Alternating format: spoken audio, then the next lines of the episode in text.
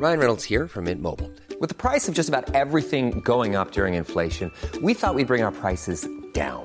So to help us, we brought in a reverse auctioneer, which is apparently a thing. Mint Mobile unlimited premium wireless. Ready to get 30, 30, bit to get 30, bit to get 20, 20, 20, bit to get 20, 20, bit to get 15, 15, 15, 15 just 15 bucks a month. So, Give it a try at mintmobile.com slash switch. $45 upfront for three months plus taxes and fees. Promo for new customers for limited time. Unlimited more than 40 gigabytes per month. Slows. Full terms at mintmobile.com.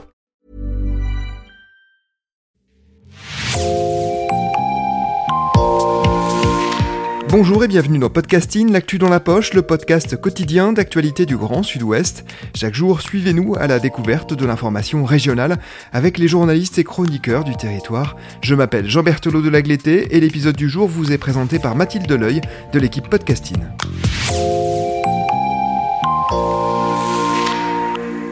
Aujourd'hui, c'est un reportage de Média Basque que nous nous intéressons.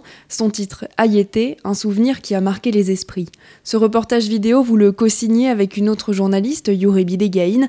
Bonjour Anaïs Aguirre-Lagaraï. Bonjour. Vous êtes journaliste pour Média Basque et Caseta, un média en langue basque, et vous avez donc co-réalisé ce reportage qui est une série d'entretiens avec des personnalités politiques, syndicalistes du Pays Basque Nord, donc du Pays Basque français. Tous reviennent sur la conférence d'Ayete qui a eu lieu il y a 10 ans, le 17 octobre 2011. Est-ce que vous pouvez nous expliquer quels étaient les enjeux de cette conférence et dans quel contexte elle s'inscrivait? Oui, donc euh, bah, cette conférence, elle s'inscrit dans un contexte où euh, l'organisation armée État avait euh, à plusieurs reprises tenté des négociations avec les États français et espagnols depuis peut-être une décennie après sa création. Il y, a, eu comme ça plusieurs phases des tentatives de négociation, mais qui n'ont jamais vraiment abouti. Là, Ayete, c'est une réunion qui donne un, un, écho international en fait à ce conflit parce qu'il y a tout un tas de personnes de, du monde entier, de, pays où, il y a eu des transitions, euh, des, processus de paix et de, justice transitionnelle qui ont été mis en place. Je pense à l'Irlande ou à l'Afrique du Sud. Euh, donc Ayete en 2011, c'est une conférence qui réunit des personnalités internationales et qui euh, donne un, leurs conseils ou en tout cas qui s'investissent Ayete, c'est ça, c'est ben, à partir de maintenant, on se lance dans un processus de paix et on fait pression sur les États français et espagnols pour qu'ils s'investissent dans ce processus. Et le fait qu'il y ait des personnes, des personnalités internationales a probablement euh, euh, joué euh, et, mis un peu de pression aussi aux États. Même si ça n'a pas, n'a pas tout réglé par la suite, hein, mais voilà. Et au, à la fin de cette conférence, une feuille de route a été mise en place. Voilà, mais j'en parlerai, je pense, après.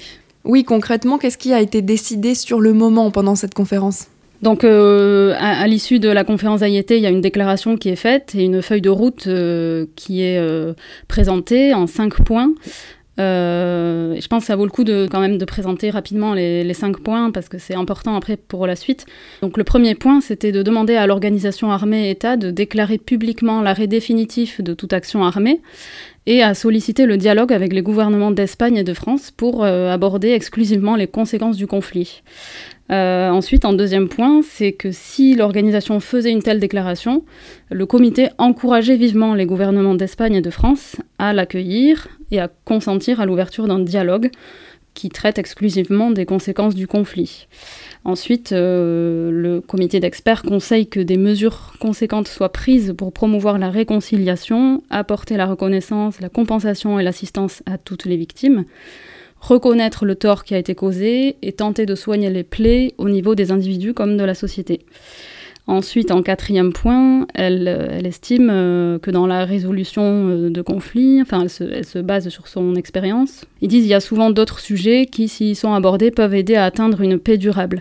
Donc ils disent nous suggérons que les représentants politiques et acteurs non violents se rencontrent pour discuter des questions politiques et en consultation avec la population de tout autre sujet qui pourrait contribuer à créer une nouvelle ère pacifique. Euh, et ils disent de notre expérience, les observateurs tiers ou les médiateurs facilitent un tel dialogue. Oui. Et ce dialogue pourrait être accompagné par des médiateurs internationaux.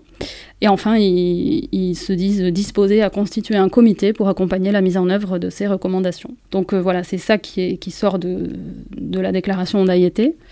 Euh, qui aura par la suite euh, bah, des répercussions. Le 20 octobre 2011, donc trois jours après la conférence, le TA annonce l'arrêt définitif de son activité armée. C'est quelque chose qui ne se serait pas fait autrement, vous pensez? C'est une décision directement liée à Ayete alors euh, oui, bien sûr, c'est vraiment lié. Hein. en 2011, de toute façon, l'organisation État a, pris la décision d'un changement total de stratégie. Alors, on l'a su plus tard, des discussions avaient eu lieu entre, euh, entre Théa et le gouvernement de Madrid pour créer les bases de discussion à, venir sur les conséquences du conflit armé. Mais donc, oui, la déclaration d'Ayete et la déclaration de l'arrêt définitif d'État sont, sont, intimement liées. Euh, Madrid, de son côté, n'a pas rempli ses engagements, mais voilà.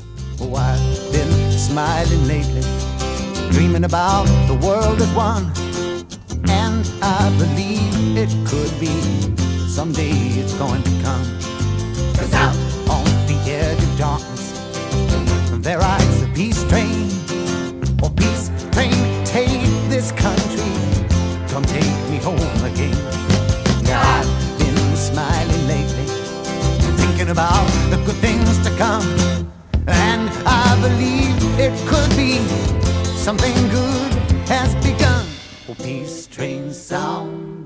Comment avez-vous choisi vos six interlocuteurs pour ce reportage? On a, on a choisi des interlocuteurs, euh, bah, des personnes qui étaient euh, présentes euh, à la conférence Ayété en, en, 2011 et qui sont des personnalités politiques et pour l'une d'entre elles syndicales. Alors on a des députés, sénateurs, la porte-parole de d'Euskal Herriabai. Voilà, c'est des personnes qui représentent une diversité de tendances politiques et qui étaient euh, toutes invitées euh, à y être en, 2011. Donc, euh, là aussi, c'est quelque chose d'assez. je pense que c'était nouveau à l'époque, c'est que en 2011 ont été réunis à, Donostia des personnes du Pays Basque Nord, donc côté français, et des personnes du Pays Basque Sud. C'était une expérience, en tout cas particulière, de faire partie de et d'être impliqués comme ça dans, euh, dans la, résolution euh, du conflit. Et qu'est-ce qu'ils en retiennent? Est-ce qu'ils ont eu l'impression de vivre un moment clé, un moment de bascule? Est-ce qu'ils ont eu l'impression d'avoir un rôle important à jouer? Certains euh, ont été surpris de se trouver là, ils se posaient des questions. Bon, je pense par exemple au sénateur euh, Les Républicains, Max Brisson, euh, qui reconnaît, voilà, il avoue, mais je me suis demandé pourquoi on m'a invité, pourquoi j'étais là. C'est-à-dire que dans la partie française du Pays Basque, le conflit avait été moins sanglant, donc il se disait, mais pourquoi nous, on, doit faire partie de ça? Mais je pense que voilà, ça a fait justement son effet, hein, ça a eu son effet à y et donc, comme dit Anita Lopépé, porte-parole d'Euskal Herria le, but aussi, c'était que à travers la présence de personnalités euh, du Pays Basque Nord, l'État français se sente aussi euh, en partie responsable euh, et, acteur de, l'issue du conflit. Donc, donc voilà, tous ont eu ce sentiment d'une journée historique. En plus, bon, il faut dire que c'était au palais d'Ayété. avec toute sa symbolique, c'est aussi c'était une journée très euh, comment dire, solennel. Euh, donc il y avait tout un, protocole mis en place qui pouvait être un peu impressionnant. Donc euh, ça donnait le sentiment de... Et puis il y avait la présence de ces personnalités internationales. Donc, donc oui, je pense qu'ils ont eu un, souvenir marquant. Vous évoquiez la porte-parole du mouvement de gauche autonomiste à Salé et Oushkal Bay, Anita Lopepe. Elle parle de verre à moitié plein ou à moitié vide quand elle fait le bilan d'Ayété. Qu'est-ce qu'elle veut dire par là? Alors, euh, bah, parce qu'ils se sont passés dix ans depuis euh, la conférence d'Ayété, et euh, pendant dix ans, en fait, non, on va dire de 2011 à, fin 2016, il s'est rien passé, en fait. Donc, alors que la feuille de route d'Ayété disait clairement, voilà, il faut que les États participent au processus de paix. Donc, il y a eu à la fois une grande avancée qui est celle de poser les bases d'un processus de, résolution des conséquences du conflit. Ces dix dernières années, il y a eu euh, quand même euh, voilà, des avancées, des rapprochements de prisonniers ou des... Euh, bon, il y a eu évidemment aussi le désarmement de l'ETA, la dissolution, etc. Mais Anita Lopepe, elle dit ça parce que bah, finalement, les États n'ont pas mis beaucoup de, du leur. Quoi, voilà, et donc, euh, ça a été quand même un processus euh, qui, selon elle, s'est fait de manière euh, essentiellement unilatérale, donc de la part de la société civile. et puis, il y a encore beaucoup. Enfin, tout n'est pas réglé, il reste encore des problèmes à, régler. Donc voilà, je pense que c'est dans ce sens qu'elle dit que c'est un verre à moitié vide parce que tout ce que le mouvement Abertzale aurait voulu faire n'a pas, pas pu se faire. Ça, d'autres intervenants le disent aussi. Ayete, c'était à la fois quelque chose, une accélération, donc dans le processus, et en même temps quelque chose de très. Enfin, le bilan des 10 ans, c'est une lenteur. une lenteur dans l'action des, des gouvernements, essentiellement.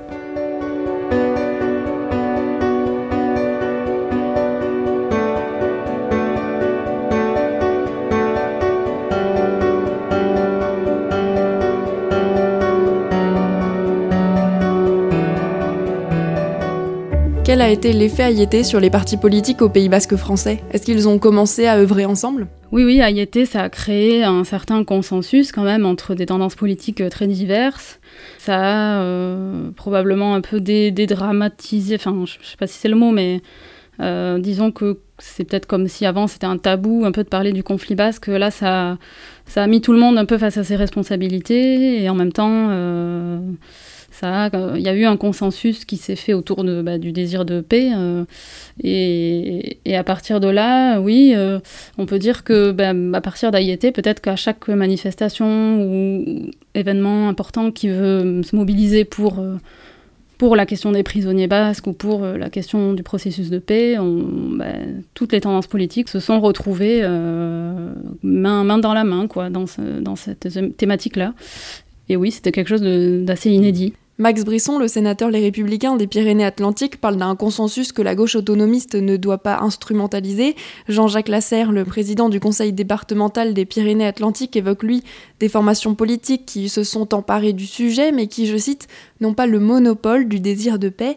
Est-ce que vous pouvez développer? On peut, on peut comprendre, on peut lire entre les lignes hein, ce, qu'ils ont dit. C'est déjà, euh, de toute façon, je crois que Max Brisson les cite euh, expressément. Il parle des Abertzale, voilà, et donc euh, J'imagine qu'ils se disent que tout ce processus de la fin du conflit armé, etc., ils ont l'impression que la gauche à Berthallet se l'approprie, alors que euh, d'autres tendances politiques aussi ont, participé. je pense qu'ils ont, de leur point de vue, depuis leur parti politique, leur tendance politique, euh, ils craignent peut-être que, ils ont peut-être craint que cette thématique euh, du processus de paix devienne un argument de campagne ou je sais pas. Bon, mais voilà. Michel Laral, de l'ancien secrétaire du syndicat CFDT au Pays Basque, explique qu'à l'époque d'Ayété, beaucoup des adhérents de la CFDT ne connaissaient pas bien le conflit basque. Comment ça s'explique? Du côté français, on n'a pas eu la même, le même vécu de ce conflit qu'au Pays Basque Sud. Euh, voilà, malgré tout, bah, il y a une frontière administrative qui nous sépare. Et euh, à part les personnes qui étaient directement concernées euh, par leur famille ou par, voilà, par ce conflit, je crois qu'il n'y avait pas. Je dirais pas que c'était tabou, mais enfin, c'était pas forcément bien expliqué, ou en tout cas pendant la période où, la lutte armée se, poursuivait, bah, la seule image peut-être qui était donnée de ce conflit, c'était euh, c'était le côté sanglant, le côté. Je pense qu'Ayete a permis aussi de rappeler les fondements historiques de ce conflit, d'où ça vient, pourquoi, euh, de rappeler qu'il y a eu déjà des tentatives de négociation, que c'est pas une fatalité, euh, voilà. Whoever told you love is simple is a liar. Whoever told you peace is easy, don't admire. I wanna hold you, but I can't control the fire. The finest burning ain't a putting out that light. Yeah, desire turns to desire, turns into a quiet old man full of white hair. Thought we had it all planned out in a hijack. But even then, everything was a fight, yeah. Peas and carrots, what we inherit. I see the merit in the squeeze of parents. No need to sugarcoat it. I see the need for being married, but who would condone it? When your dreams are being buried and it seems you've been disowned, I say hold on to the little piece of you je voudrais qu'on revienne sur une phrase de la sénatrice socialiste des Pyrénées-Atlantiques, Frédéric Espagnac. Elle explique que cette conférence et le travail commun entre partis ensuite ont permis d'être entendus à Paris. C'était l'un des enjeux. Est-ce qu'il y a un manque de compréhension, d'implication au sommet de l'État? Très longtemps, euh, l'État français a, suivi l'État espagnol dans la gestion de ce conflit. On va dire qu'à partir de 2017, il y a eu un changement de, positionnement de la part de l'État français, où euh, au lieu de ne faire que suivre euh, la méthode de l'État espagnol, à un moment donné, c'est dit, bon, ben, on, va faire selon notre volonté ou notre point de vue. Et Et oui, je pense que ce consensus politique qui s'est formé, c'était quand même assez enfin, surprenant, enfin, c'était quand même une chose un peu inédite. Et je pense qu'à partir du moment où il y a un consensus, enfin, l'État français ne peut plus euh, ignorer ou voilà. Ça a permis des choses. Maintenant, l'État français euh, n'est pas encore en situation de comprendre complètement euh, tout, mais, mais on peut dire qu'il y a eu des avancées. Petites, mais il y en a eu. Quels sont aujourd'hui les enjeux? Quel chemin reste à faire? Alors, les enjeux principaux, bah, il reste la question des prisonniers. Hein. Tous ne sont pas rentrés. Ceux qui sont rentrés, la plupart, en fait, c'est parce que leur peine était terminée. Alors il y en a qui sont très âgés, malades, euh, et qui sont en prison depuis plus de 30 ans. Donc ça, c'est une priorité, en fait, de, de, pouvoir euh, faire en sorte que ces prisonniers-là ne soient plus euh, en prison et rentrent chez eux. Il y a la question des rapprochements. Donc là-dessus, il y a eu beaucoup d'avancées, y compris dans l'État espagnol, pour le rapprocher les prisonniers au plus près de, de leur famille, parce que pendant longtemps, ils ont été sciemment euh, envoyés très très loin, euh, voilà, avec toutes les conséquences que ça implique pour les familles, d'aller faire le trajet en voiture pour aller les voir, etc. Puis après, euh, bah, il, reste, il reste la question de bah, l'origine même du conflit, qui est politique. Donc il y a la question de et, là-dessus, il y a eu des évolutions hein, sur l'institutionnalisation du territoire Pays Basque. Donc maintenant, on est une communauté d'agglomération Pays Basque, mais, euh, euh, je pense que pour euh, les Abertzalais, ce projet-là doit être encore.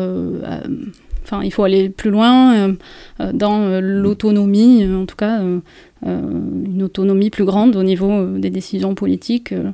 Voilà, je pense que ça aussi, euh, alors là on sort du, enfin on sort ou pas justement, mais du processus de paix. Euh, mais euh, et puis bien sûr, il y a aussi le, récit, la mémoire, tout le travail de mémoire. ça a été fait en partie, reconnaître les souffrances des victimes des deux côtés. et maintenant, j'ai envie de dire, ouais, place au récit, à la mémoire. Il faut que ce soit équilibré, il ne faut pas qu'il y ait qu'une version des faits, mais plusieurs. Et Là-dessus, peut-être, euh, je vais dire un mot sur euh, un, long métrage qui va sortir euh, en avant-première au mois d'octobre, pardon, au mois de novembre à Bayonne, et ensuite à partir de janvier dans le reste du territoire, qui est réalisé par Thomas Lacoste. Donc, il a déjà fait un, documentaire de 52 minutes qui était diffusé à la télé. Et donc, ce film va s'appeler L'hypothèse démocratique, une histoire basque. Et donc, lui, depuis fin 2016, il a suivi un petit peu bah, toutes les démarches qui ont été entreprises pour le processus de paix. Euh, donc je pense que ce sera un document très intéressant à regarder, un, film qui, sera, qui fera date, je pense, sur euh, les racines du conflit, euh, l'explication. Ce sera très pédagogique, je pense, et ce sera vraiment utile pour, pour comprendre tout ça, tout ce qui s'est passé et tout ce qui se passe encore. Je recommande vraiment de, voir ce film dès qu'il sera sorti. Merci Anaïs Aguirre-Lagaray d'avoir été avec nous. Votre reportage Ayété, un souvenir qui a marqué les esprits, est à retrouver sur le site de Média Basque. Merci Mathilde Leleuil, c'est la fin de cet épisode de podcasting. Rédaction en chef Anne-Charlotte Delange, production Juliette Brosseau, Juliette Chénion, Clara Echari et Marion Ruot, iconographie Magali Marico, programmation musicale Gabriel Taïeb et réalisation Olivier Duval. Si vous aimez podcasting, le podcast quotidien d'actualité du Grand Sud-Ouest, n'hésitez pas à vous abonner, à liker et à partager nos publications. Retrouvez-nous chaque jour à 16h30 sur notre site et sur nos réseaux sociaux, ainsi que sur ceux des médias indépendants de la région qui sont nos partenaires. Retrouvez-nous aussi sur toutes les plateformes d'écoute, dont Spotify Spotify, Deezer, Apple Podcast ou Google Podcast. Podcasting, c'est l'actu dans la poche.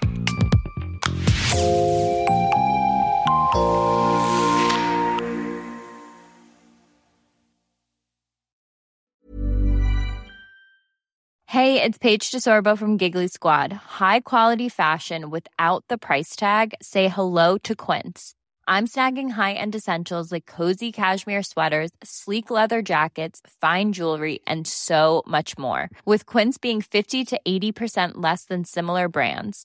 And they partner with factories that prioritize safe, ethical, and responsible manufacturing. I love that. Luxury quality within reach. Go to quince.com slash style to get free shipping and 365-day returns on your next order. quince.com slash style.